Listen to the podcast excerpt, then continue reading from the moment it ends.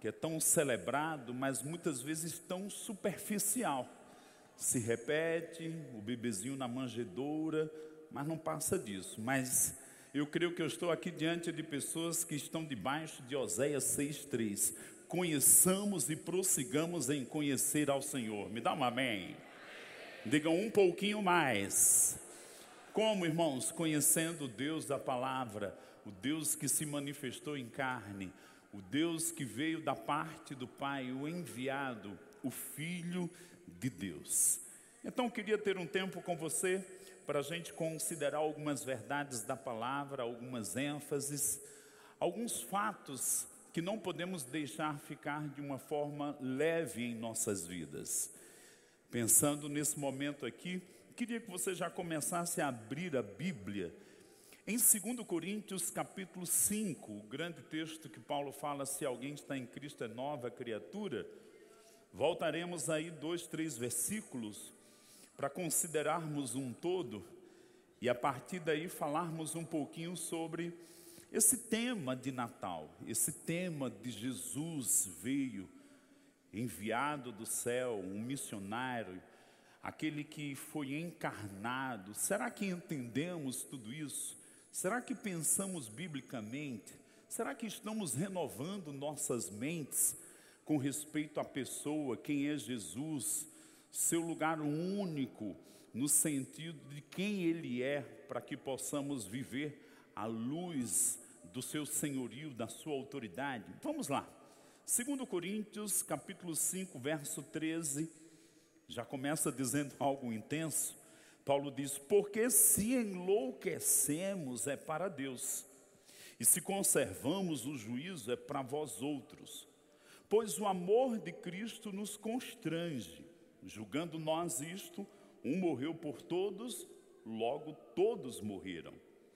E ele morreu por todos para que os que vivam não vivam mais para si mesmos, mas para aquele que por eles morreu e ressuscitou. O verso 16, Paulo diz assim que nós, daqui por diante, a ninguém conhecemos segundo a carne. E se antes conhecemos Cristo segundo a carne, já agora não o conhecemos deste modo. E assim, se alguém está em Cristo, é nova criatura, as coisas antigas já passaram, eis que se fizeram novas. Voltando para uma ênfase aí do verso 16, ele diz assim: Assim que nós, daqui por diante, a ninguém conhecemos segundo a carne, e se antes conhecemos Cristo segundo a carne, já agora não conhecemos deste modo. Paulo está falando que é possível conhecer uma pessoa, um vizinho, um amigo, uma pessoa aí perto de você segundo a carne. Ah, nasceu em tal lugar, cresceu, eu sei onde ele mora, né? eu sei o nome dele, eu sei os pais dele. E é possível conhecermos de uma outra forma que ele aponta para Cristo por revelação. Aquelas pessoas que viveram nos dias de Jesus entender que Jesus era um homem era muito fácil, porque muitos deles tinham andado com ele, comido com ele, vivido com ele. E hoje nós vivemos dois mil anos aproximadamente depois, falamos de Jesus, nós cremos, nascemos de novo, mas é um pouco louco pensar que Deus se tornou homem carne se nós não vimos, nós cremos. O Espírito dá testemunho da verdade dentro de nós. E Paulo está puxando o povo, ou aqueles que estão em Cristo, a conhecer Cristo por revelação. Irmãos, eu declaro que a gente não vai ficar entra ano, faz, passa ano, aí vê todo ano Jesus na manjedoura e pensa que Jesus nasceu todo ano. Não, ele nasceu uma vez. Mas ele cresceu, ele se tornou um homem, ele morreu na cruz, ele ressuscitou, ele está no trono de Deus e chegou a hora de conhecermos a ele como ele é agora. Porque é por revelação. Paulo diz: já não conhecemos a ele segundo a carne, e Paulo teve tamanha experiência quando ele aprendeu sobre a ceia do Senhor, o dia em que Jesus foi traído, ele não estava lá presente. No entanto, em 1 Coríntios 11, ele diz: Recebi por revelação. Se Paulo recebeu, deixa eu te dizer, eu e você vamos receber revelações de quem é Jesus hoje. de quem Ele é, a imagem do Deus vivo, a imagem de Deus Pai. Vamos pensar algumas verdades da palavra de Deus e eu queria que você abrisse comigo em Gálatas, capítulo 4. Vou pedir a ajuda aqui da mídia. Se você não teve na cantata, eu já assisti algumas vezes, irmãos. Uma, porque domingo passado eu estava lá, juntamente com o Guto, na cidade de Campinas, estávamos na formatura, e aí eu vi um pedacinho da cantata assistindo no telefone, né?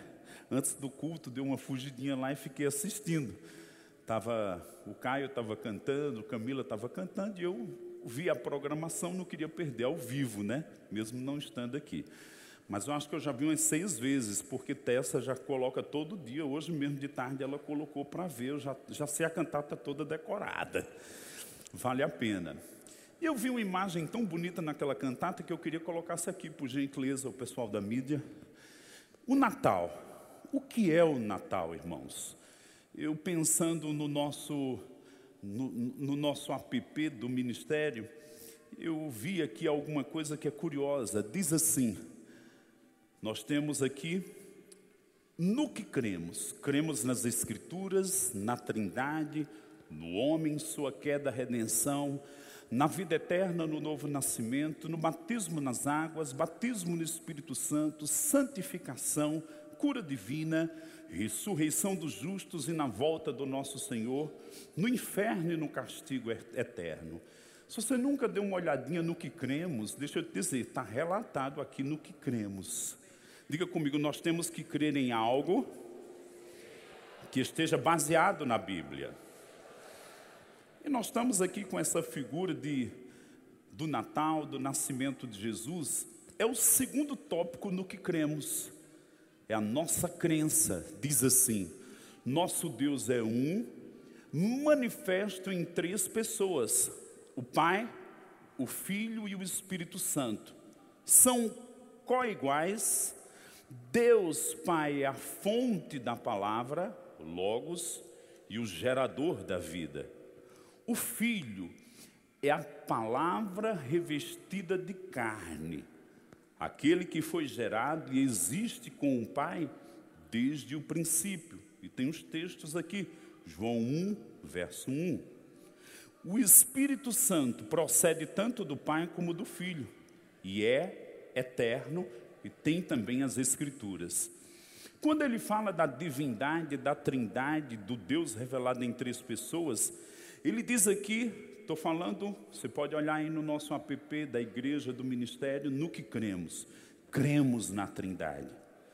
No entanto, quando pensamos na Trindade e olhamos para isso aqui, uma pessoa da divindade recebeu um corpo, foi revestido de carne, o qual chamamos de encarnação. Ele não é como nós, como diz um dos profetas do Velho Testamento Antigo, que Deus formou o espírito do homem. O homem se une com a mulher, gera um filho, e Deus libera um espírito para aquela ser uma pessoa, uma nova pessoa. Não, Cristo já existia. O profeta menor disse que ele já existia na eternidade. Então o que foi que ele recebeu? Ele recebeu um corpo para se tornar um homem aqui na terra. Corpo me formaste, está escrito em Hebreus no capítulo 10, verso 5. Corpo me preparaste. Ele já existia. Ele apenas recebeu um corpo para aterrizar aqui na terra e ser homem. Ele precisava ser homem, ele precisava vir cumprir. E eu pedi para você abrir aí em Gálatas, no capítulo 4, a partir do verso 1. Paulo, ensinando sobre lei e graça, diz aqui uma deixa que é muito importante para nós. Se concentra comigo, se desliga dessa música, em nome de Jesus. Vamos lá. Gálatas 4:1. Digo, pois, que durante o tempo em que o herdeiro é menor, em nada difere de escravo, posto que ele é senhor de tudo mas está sobre tutores e curadores até o tempo predeterminado pelo Pai. Assim também nós, quando éramos menores, estávamos servilmente sujeitos aos rudimentos do mundo. E o verso 4 diz: Vindo, porém, à plenitude do tempo, Deus enviou o seu filho, nascido de mulher, nascido sob a lei. Dois versos interessantes, o 2 diz: até o tempo predeterminado pelo Pai. Deus, na eternidade, no seu conselho da eternidade, programou mesmo um tempo para o filho vir. 1 Pedro 1, Pedro diz que aquele que era o cordeiro, que tinha sido morto desde a eternidade passada, ele veio na plenitude dos tempos então Jesus não chegou nem atrasado nem adiantado. Quando o anjo avisou a Maria, era mesmo dentro de uma programação divina. Ele veio na plenitude dos tempos, ele veio no tempo exato, ele nasceu debaixo da programação de Deus, ele viveu aqui debaixo de um programa divino, ele morreu no dia certo e ele vai voltar no dia certo também tem homem dos infernos aqui da terra que vai mexer nessa programação.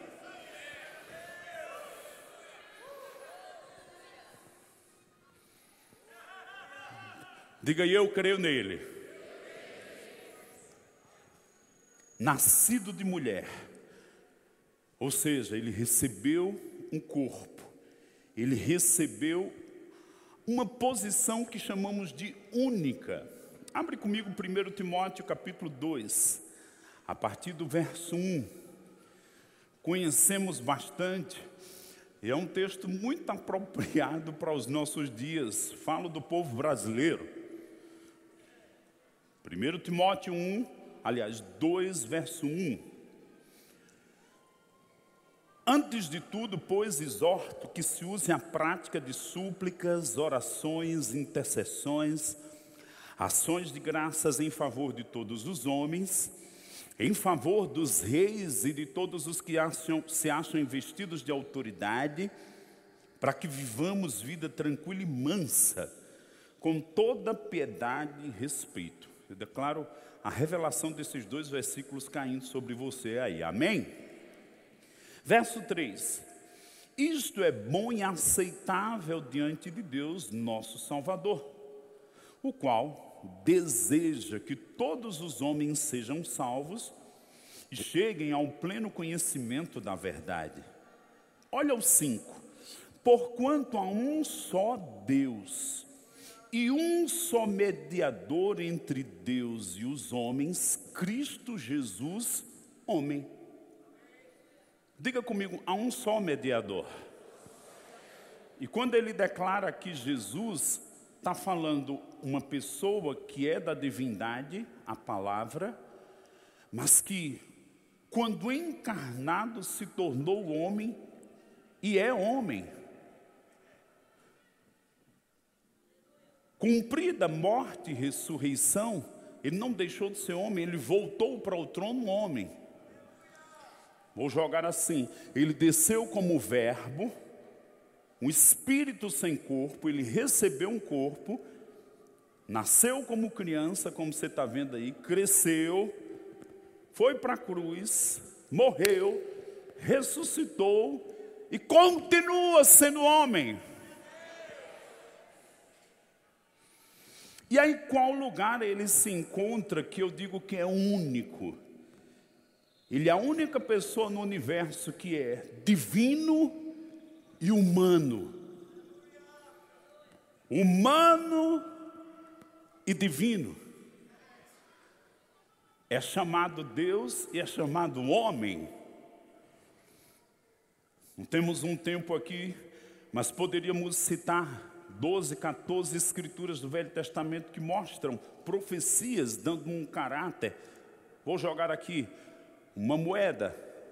Moeda tem cara e coroa umas, algumas 10, 12 profecias mostrando o seu caráter divino, que viria como Messias, e outras mostrando o seu caráter humano, e se unem, se fundem, divino e humano, humano e divino, ninguém mais ocupa, e a Bíblia diz aqui que ele é um só mediador e só existe ele ninguém mais que carrega esse caráter divino e humano, humano e divino.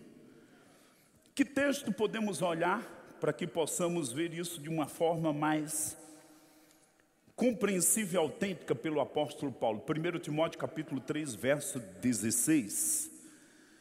Veja como diz aqui, e como a igreja tem responsabilidade, irmãos, de não ficar nesse Natalzinho bobo,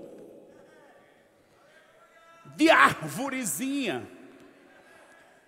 de manjedourinha, de troca de presente, não manifesta o Jesus real. Ele veio, ele está em nós e agora repousa sobre nós, revelar o Cristo vivo. Por isso que a Bíblia diz: Cristo em vós é esperança de glória. Para quem? Para mim? Não. Eu já conheço Ele. Pelo contrário, para mim já é uma experiência. Esperança de glória para quem ainda não conhece Ele. Eu chego e vou manifestar Jesus. Por revelação, pelo Espírito, pela pregação, pelos sinais, pela obra, pela autoridade do seu nome. E eu declaro que a gente vai manifestar Jesus para as pessoas. Me dá um amém. Estou com raiva não, só estou fervoroso, intenso. 1 Timóteo capítulo 3, 14. Paulo escrevendo para o queridão Timóteo: Escrevo-te essas coisas, esperando ir ver-te em breve, para que, se eu tardar, fique cientes de como se deve proceder na casa de Deus, que é a igreja do Deus vivo, coluna e baluarte da verdade. Diga comigo, é a igreja que vai sustentar, proclamar e declarar esta verdade. E aí o que ele diz no 16? Evidentemente, grande é o mistério da piedade. Põe de novo a figura aí para mim aqui atrás de mim. Evidentemente, grande é o mistério da piedade. Aquele que foi manifestado na carne, foi justificado em espírito.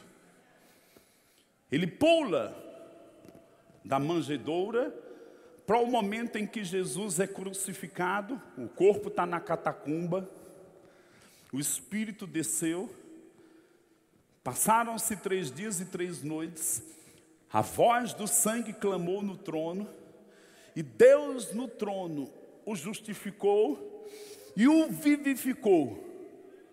Ele foi justificado em espírito, contemplado por anjos, por que contemplado por anjos? Porque um dia ele era só espírito, mas quando ele volta na ressurreição, em majestade, em glória, com sangue nas suas mãos, ele não voltou como espírito só, ele voltou um homem imortal, eterno, com autoridade, com exaltação, com glorificação, com posição, com uma condição de que ele vai cumprir todas as coisas que foram anunciadas a respeito dele, porque o Deus que vela para cumprir a sua palavra não vai deixar nenhuma escritura ficar sem cumprimento. Vão passar os céus e a terra, mas as minhas palavras não passarão. Há uma autoridade sustentando as escrituras, e eu não vou arredar dela, e você também não. Agora diga comigo, ele foi manifestado em carne. Diga, Deus se tornou um homem.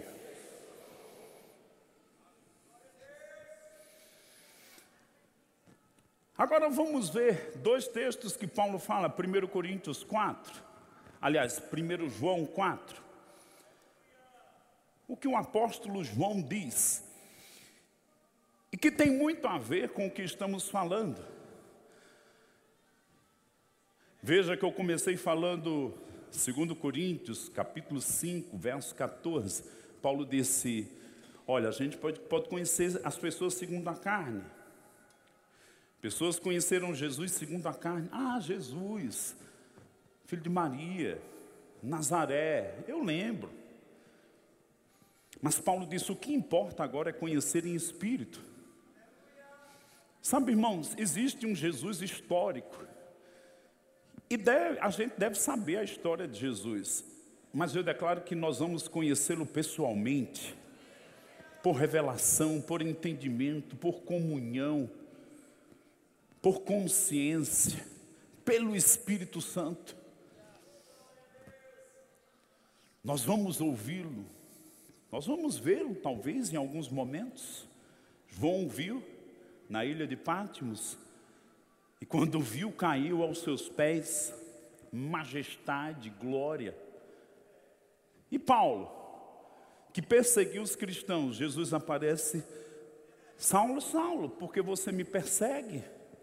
Saulo podia ter dito: Não, não sei nem quem você é. Eu não te persigo, não, persigo teus discípulos. Porém, para Jesus, quem persegue um discípulo dele, persegue ele. Você que é discípulo, você não é um cachorro perdido na mudança. Você tem um dono. Te manifesta, Jesus, a favor da igreja.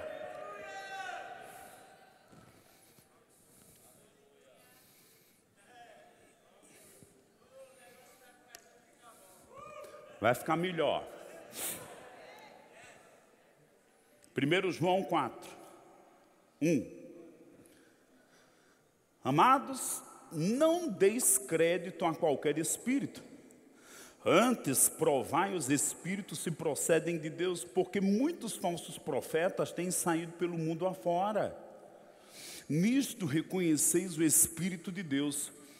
Todo espírito que confessa que Jesus Cristo veio em carne é de Deus. E todo espírito que não confessa, entre aspas, que ele vem em carne, não procede de Deus, pelo contrário, este é o espírito do anticristo, a respeito do qual tendes ouvido que vem e presentemente já está no mundo. 1900 anos já dizia que o espírito do anticristo estava no mundo e queria roubar o entendimento e a consciência de que Deus se fez carne. Eu não sei, aqui deve ter alguns crentes mais antigos ou crentes que tiveram algum confronto com um capiroto se manifestando a alguém. E tinha uns testes que a gente fazia, né? Eu me lembro de um irmão que dava um beliscão, porque se fosse demônio, não dizia ai. Se fosse cachorrada, aquele estava simulando aquela presepada, fazia né, Tarcísio? Mas tinha outra coisa que a gente aprendia baseado nesse texto, era que quando a gente ia lidar com aquela manifestação, dizia para o Espírito: confesse que Jesus vem em carne. Irmãos, eles, os demônios entronchavam bocas, se contorcia, se estribuchava. Talvez eu estou pregando isso porque amanhã você vai encontrar alguém capirotado. E você vai provar os espíritos. Confesse que Jesus carne, aí o bicho se manifesta. Ah, mas não tem ninguém para expulsar. Chegou a hora de você colocar a sua doutrina em prática. Não só cantar que o nome de Jesus tem poder, mas experimentar que tem poder. E não vai dar tempo de chamar a irmãzinha do fogo, o irmãozinho que, né, vai ser você. Mesmo que dê um suadeiro, você fique feito um pano de cuscuz. Quando você experimentar, o nome de Jesus tem poder, sai. E o demônio começar a correr, sair, soltar aquela vida, mesmo suado, você vai dizer: opa, eu gostei desse negócio. Esse é o verdadeiro empoderamento. Poder do alto. Poder para produzir sinais, maravilhas, ser testemunha de Jesus. Eu declaro que eu estou diante aqui de homens e mulheres, jovens, que vão ser testemunhas de Cristo, enviados por Ele, debaixo do que Ele disse, assim como o Pai me enviou, eu vos envio a vós. O que é a encarnação? Tira não. Ele estava na glória, no trono, no céu, com o Pai. Alguém já disse com muita propriedade: o primeiro missionário. Irmãos, ele saiu da zona de conforto. Era bom demais lá. Eu fico pensando o que aconteceu com Isaías, capítulo 6, estava lá na sua rotina né, religiosa, buscando Deus. De repente ele viu um alto e sublime trono, uma luz gloriosa, anjos, seres espirituais adorando a Deus. E aí o Senhor pergunta: a quem enviarei? Quem há de ir por nós? Que pergunta mais maravilhosa, que nos revela o Deus que é um revelado em três pessoas. A quem enviarei? Primeira pessoa do singular. Quem há de ir por nós? Primeira pessoa do plural. No mesmo texto ali. A mesma coisa de Gênesis 1, 26. E disse Deus: façamos o homem Primeira pessoa do singular, primeira pessoa do plural. Deus é um revelado em três pessoas. A quem enviarei, Isaías? Quem há de ir por nós? Isaías fica dominado por aquela chamada divina. Deus o toca, o santifica com a brasa do altar. Você está pensando que vem para a igreja? Irmãos, a gente vem para a igreja para ser santificado. Tem coisas da parte de Deus te santificando quando você vem aqui. Porque Deus não vai te dividir com o mundo. Ele está dizendo para você: você é minha propriedade exclusiva. E eu estou te separando para as coisas sagradas. Você é meu, você é minha. E a Isaías, dominado, disse: Eis-me aqui, envia-me a mim. Eu fico pensando a divindade, o Pai, a Palavra e o Espírito Santo. A mesma pergunta que foi dita com Isaías, dita na eternidade, antes de existir qualquer coisa. Antes de Gênesis 1:1.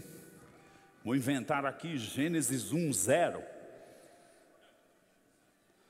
No conselho da eternidade, o Pai, a palavra e o Espírito Santo. E aquela pergunta brotou: a quem enviarei? Quem há de ir por nós? Aí a palavra, o Logos, disse: Eu vou. Ele veio naquele dia? Não. Ele veio na plenitude dos tempos. Ele veio como um mandado do Pai. Ele veio com uma missão. Ele veio com um propósito. Ele veio para se tornar um de nós.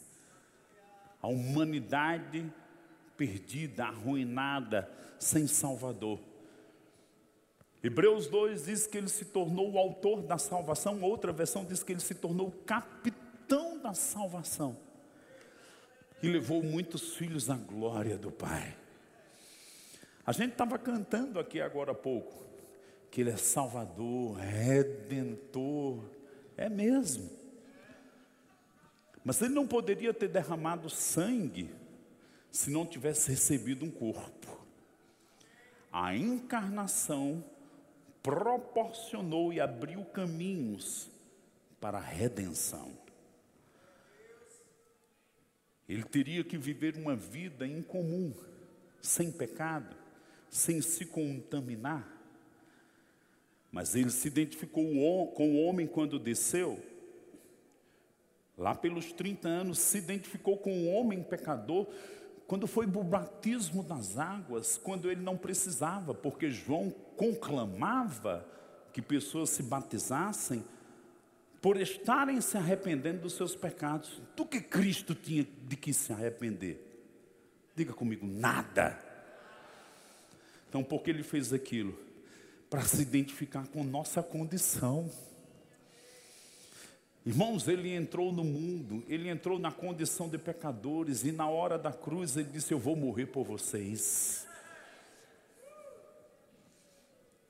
E o sofrimento dele foi além do físico, foi espiritual. Três dias, três noites até ser justificado. Até que o Pai o ressuscitasse. E ele cumpriu todas essas coisas. Mas olha que interessante, eu te daria uma dica. Nós temos um livro aqui do Rick Renner, Espíritos Enganadores, Doutrinas de Demônios. Irmão, nós temos que aprender a provar o espírito que está por trás das coisas. Tinha uma mulher que ficava gritando: Paulo, filho de Deus. E o espírito que estava por trás dela era um espírito enganador. Chegou um momento que Paulo se indignou e expulsou o demônio daquela mulher. Mesmo falando as coisas de Deus, é possível por trás haver algo enganoso. Irmãos, eu declaro que a gente não vai cair em nenhum engano de Satanás, nem sutil, nem cara de pau. Você vai sentir o cheiro do que está por trás. Parece, mas não é. Discernimento, percepção espiritual. Você não vai ser confundido. Diga comigo, eu não serei confundido. Porque Cristo está em mim, o Espírito da verdade, eu tenho comunhão com Ele. Era o que Paulo dizia, João dizia aqui: provai se os Espíritos procedem de Deus. Irmãos, chegou a hora da gente viver mais consciente das coisas espirituais do que das naturais e nós discernirmos os caminhos de Deus. Posso ouvir um amém?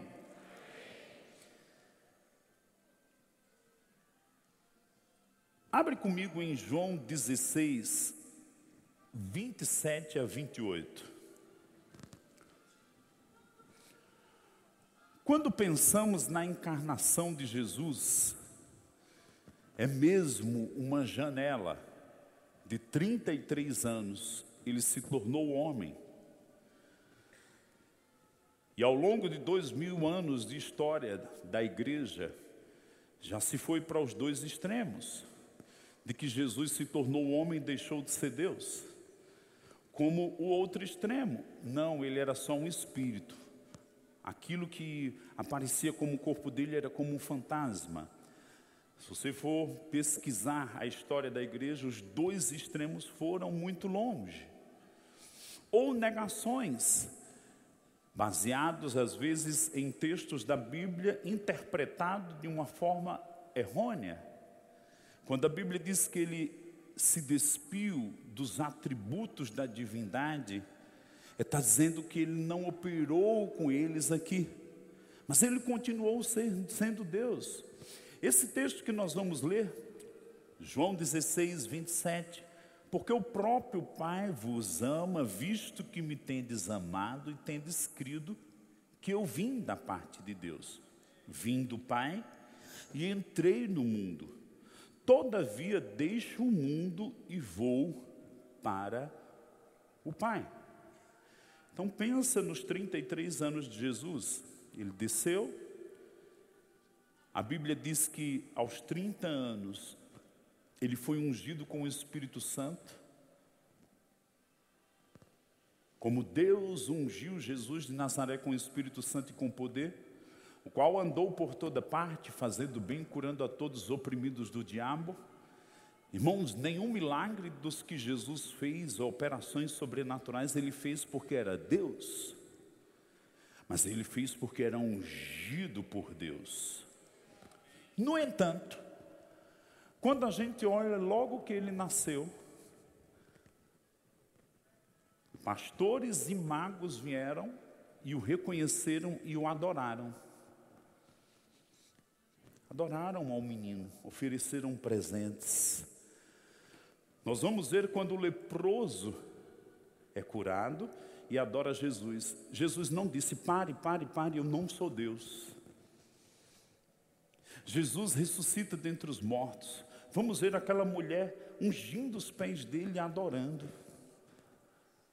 E quando ela derramou o perfume, se encheu de um aroma a casa, de coisa boa. Você já viu que quando a gente adora, muda o ambiente, a atmosfera? Então ele foi adorado. Ele não operou como Deus. Ele veio com alguns propósitos. Poderíamos tomar esse tema, irmãos, em cinco horas, seis horas, oito horas. Eu vou narrar aqui nove razões pela qual aconteceu a encarnação pelo qual Deus se fez homem, se fez carne. Confirmar as promessas da salvação feitas aos patriarcas. Dois, cumprir a lei, os salmos e os profetas. Jesus mesmo disse isso em Lucas 24, 44, 45. Que ele veio para cumprir, dar uma completa revelação de Deus Pai. João 14. Um dos discípulos disse: Senhor, mostra-nos o Pai. E ele disse: Você não tem visto que o Pai está em mim? Os profetas conseguiram manifestar facetas de Deus, feixes de luz. Jesus manifestou o Pai na sua força, na sua plenitude. Hebreus 11 traz, Hebreus capítulo 1, Verso 1, 2, 3 e 4 traz isso com muita autoridade. Que ele é a imagem perfeita de Deus. Ele precisava estar encarnado para revelar quem era o Pai. 4. Destruir as obras do diabo e do seu reino. Está lá em 1 João. O Filho de Deus se manifestou para destruir as obras do diabo. 5 viver uma vida humana perfeitamente sem pecado. E num dado momento Jesus disse: está chegando a minha hora, e o Deus desse mundo, Satanás, está vindo, mas Satanás não encontra nada dele em mim. Uau! Em outras palavras, ele está dizendo: Eu estou pronto para ser o cordeiro e sacrifício e morrer pela humanidade caída e pecadora, para dar-lhe uma condição de nova criatura. Por isso, irmãos, a gente pode declarar: se alguém está em Cristo, nova criatura é. Ei, você que não nasceu de novo, eu quero te dizer que tem uma chance para você. A solução, a salvação, a transformação de vida para aquele que crê em Jesus, para aquele que nasce de novo para aquele que experimenta a palavra de Cristo brotar e gerar vida, te gerar uma nova pessoa. O sexto ponto, porque ele viveu uma vida humana perfeita, sem pecado, ele pôde levar o pecado pelo sacrifício de si mesmo, ele pôde se tornar o bode expiatório ou o cordeiro de Deus que tira o pecado do mundo. Verso, é, item 7, estabelecer a nova aliança. O livro de Hebreus resume isso. Quando ele volta para o trono, a nova aliança é estabelecida. 8. Cumprir os ofícios do Velho Testamento, juiz, profeta, sacerdote e rei. E 9. Consumar o plano redentivo em sua segunda vinda. Então, estamos falando aqui de nove razões para a encarnação. Quero chamar o grupo de louvor. Agora, olha que interessante. Logo que ele nasce, ele é conhecido como rei. O rei de Israel. O Deus encarnado, o rei de Israel. Profecias tinham sido, sido dadas por muitos anos mas era chegado o tempo do cumprimento delas, na plenitude dos tempos. Israel o recebeu como rei? Não. Mas Deus levantou pastores e magos que vieram e o reconheceram e trouxeram ouro, incenso e mirra. Sabe por quê? Porque está profetizado de que ele vai governar as nações, ele vai julgar as nações, ele vai reinar sobre os povos. Ele vai cumprir neste tempo de era da igreja, todo aquele que invocar o nome do Senhor será salvo. Não há salvação dada debaixo da terra, dos céus. No outro nome, a não ser no nome de Jesus, Ele é o único Salvador, único mediador, como acabamos de ler. E sabe, irmãos, eu declaro, como eu disse agora há pouco, nós vamos conhecê-lo a cada dia mais, de fé em fé, de glória em glória. Eu não sei como você está, mas quando eu penso, e a última coisa que eu quero falar, é que ele é um pastor e rei. A Bíblia conta a história de três homens que se tornaram pastores reis. Moisés era pastor, depois se tornou rei sobre uma nação. Teve tempos de rejeição, mas teve tempos de exaltação da parte de Deus. Davi pastoreava ovelhas. Deus o levou a ser pastor de uma nação e rei de Israel.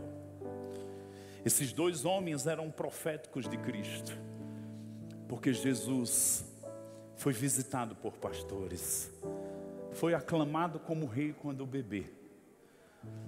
Mas ele disse: O bom pastor dá a vida pelas ovelhas. Aquele que entrar por mim, eu sou a porta, achará pastagens. Eu sou o caminho, a verdade a vida. Ninguém vem ao Pai senão por mim. Ele é pastor e rei.